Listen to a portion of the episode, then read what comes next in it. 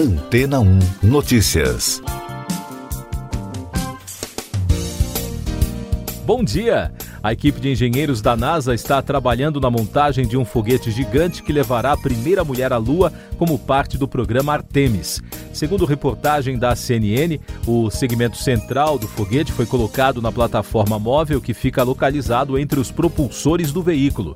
No total, 10 segmentos formarão o foguete antes do lançamento, previsto para acontecer ainda neste ano. A montagem do chamado Sistema de Lançamento Espacial começou no segundo semestre do ano passado no Centro Espacial Kennedy, na Flórida. O foguete SLS será mais alto que a Estátua da Liberdade e terá 15% mais impulso ao decolar do que os foguetes usados nas missões Apollo há 50 anos. Com isso, o veículo será o mais potente que já foi construído até agora. De acordo com os planos da NASA, o novo veículo também deverá ser usado para ir até Marte e outros destinos. O programa Artemis de Exploração Lunar planeja enviar a primeira mulher e o próximo homem à Lua em 2024. No entanto, o projeto já sofreu atrasos e estourou o orçamento. Cada lançamento do foguete pode custar até 1 bilhão e 600 milhões de dólares, segundo a estimativa do administrador da NASA, Jim Bridenstine. A primeira parte da missão é esperada ainda neste ano, com dois voos não tripulados de teste ao redor da Lua. Já a segunda parte é prevista para 2023, com astronautas a bordo, em preparação para o Artemis 3 levar os astronautas para a superfície da Lua. Andrew Schrobley, gerente de fluxo de operações integradas da empresa Jacobs, que trabalha com a NASA, disse em nota que o início da montagem do foguete SLS é um grande passo para o programa. E daqui a pouco você vai ouvir no podcast Antena 1 Notícias. Vacinas oferecem proteção contra a variante Delta da Covid-19, mostram pesquisas.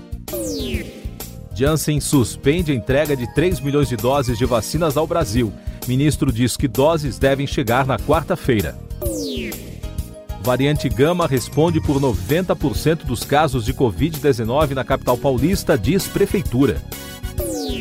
Autoridades de saúde da Inglaterra afirmaram que as vacinas da Pfizer e da AstraZeneca contra a Covid-19 são altamente eficazes após duas doses para prevenir a hospitalização de infectados com a variante Delta, detectada pela primeira vez na Índia. O imunizante da Pfizer é 96% eficaz e o da AstraZeneca apresenta 92% de eficiência. O Ministério da Saúde confirmou na segunda-feira a suspensão de entrega de 3 milhões de doses de vacinas da Janssen contra o novo coronavírus, que estava prevista para acontecer nesta terça. O ministro da Saúde, Marcelo Queiroga, disse que as doses devem chegar ao país na quarta-feira. A Agência Nacional de Vigilância Sanitária também aprovou na segunda a validade da vacina Janssen contra a Covid de três para quatro meses e meio. A agência afirmou que a aprovação foi baseada em uma avaliação da FDA dos Estados Unidos, que também aprovou a mesma alteração. A variante gama do coronavírus, identificada primeiro em Manaus, corresponde a mais de 90% das amostras analisadas na capital paulista em abril e maio, apontou um estudo da Prefeitura de São Paulo. Segundo a Secretaria Municipal de Saúde, não houve registro de circulação da mutação identificada primeiramente na Índia. Essas e outras notícias você ouve aqui na Antena 1. Oferecimento Água Rocha Branca. Eu sou João Carlos Santana e você está ouvindo o podcast Antena 1 Notícias. O ministro Luiz Roberto Barroso, do Supremo Tribunal Federal, suspendeu os sigilos telefônico e de mensagens aprovadas pela CPI da Covid para acessar dados de dois servidores do Ministério da Saúde. Com a decisão, a CPI não poderá investigar dados do assessor Flávio Werneck e de Camille Giareta, ex-diretora de Departamento de Ciência e Tecnologia. E o ministro Nunes Marques decidiu na noite de ontem impedir a CPI de quebrar os sigilos do ex-secretário-geral do Ministério da Saúde, Elcio Franco, e do atual secretário de Ciência e Tecnologia da pasta, Hélio Angotti. Outro destaque nacional: o Brasil caiu para sexto no Índice de Capacidade de Combate à Corrupção, que mede a capacidade dos países latino-americanos de punirem a corrupção. O Brasil foi o país com a maior queda na pontuação. Em 2019, estávamos em segundo no ranking. O Ministério das Relações Exteriores saudou o novo governo de Israel, liderado pelo primeiro-ministro Naftali Bennett, após o parlamento aprovar no domingo a formação do novo governo, que encerrou 12 anos de gestão liderada por Benjamin Netanyahu. O primeiro-ministro palestino Mohamed Stayeh disse que a saída de Netanyahu do poder marca o fim de um dos piores períodos do conflito entre israelenses e palestinos. O político se manifestou na segunda-feira antes de uma reunião do governo em Ramallah, na Cisjordânia ocupada. O presidente dos Estados Unidos, Joe Biden, fez um apelo aos países integrantes da Organização do Tratado do Atlântico Norte para que enfrentem juntos os novos desafios representados por Rússia e China.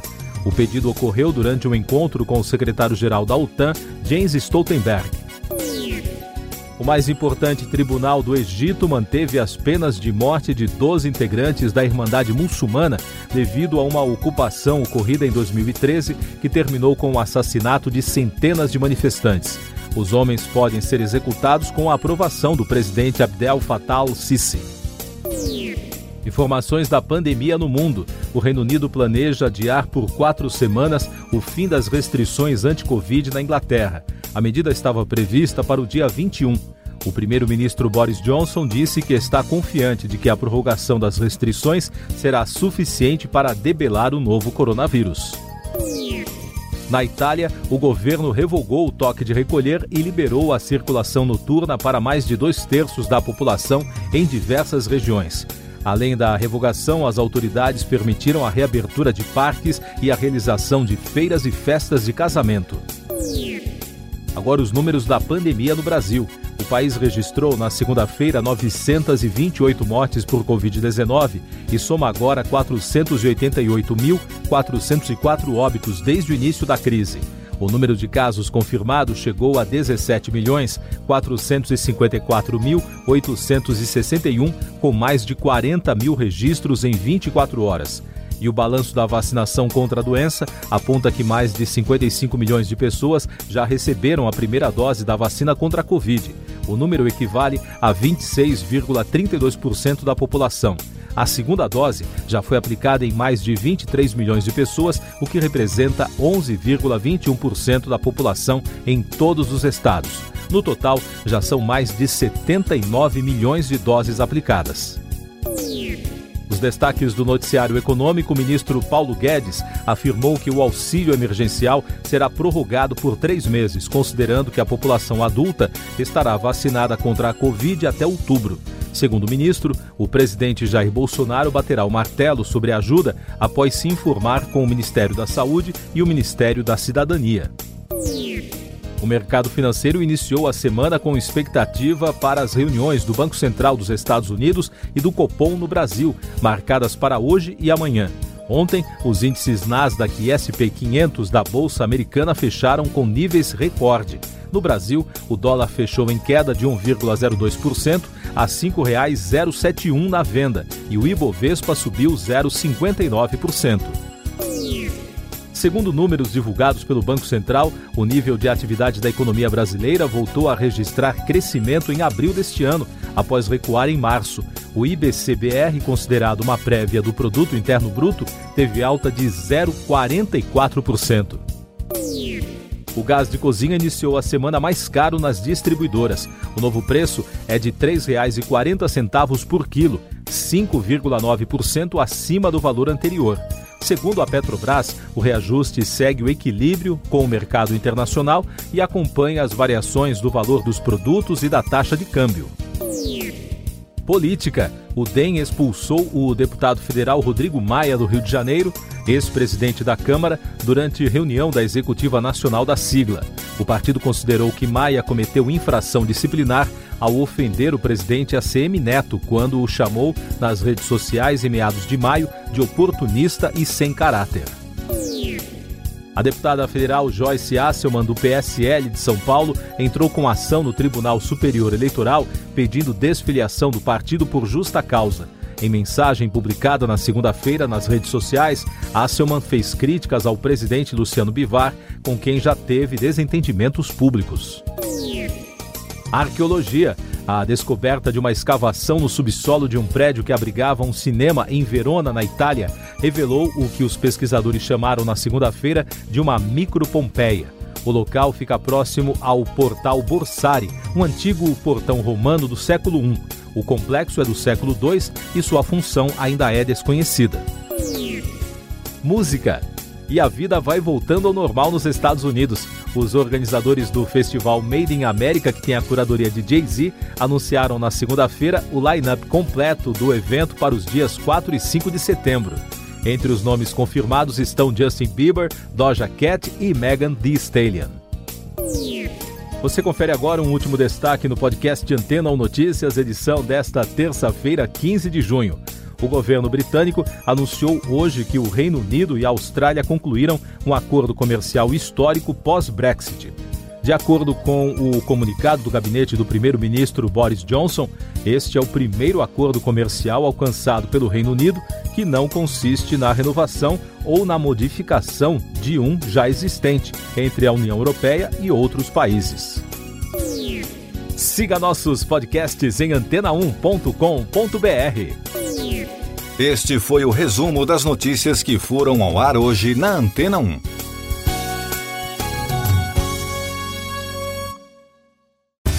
Depois de tanto conteúdo legal, que tal se hidratar com água rocha branca?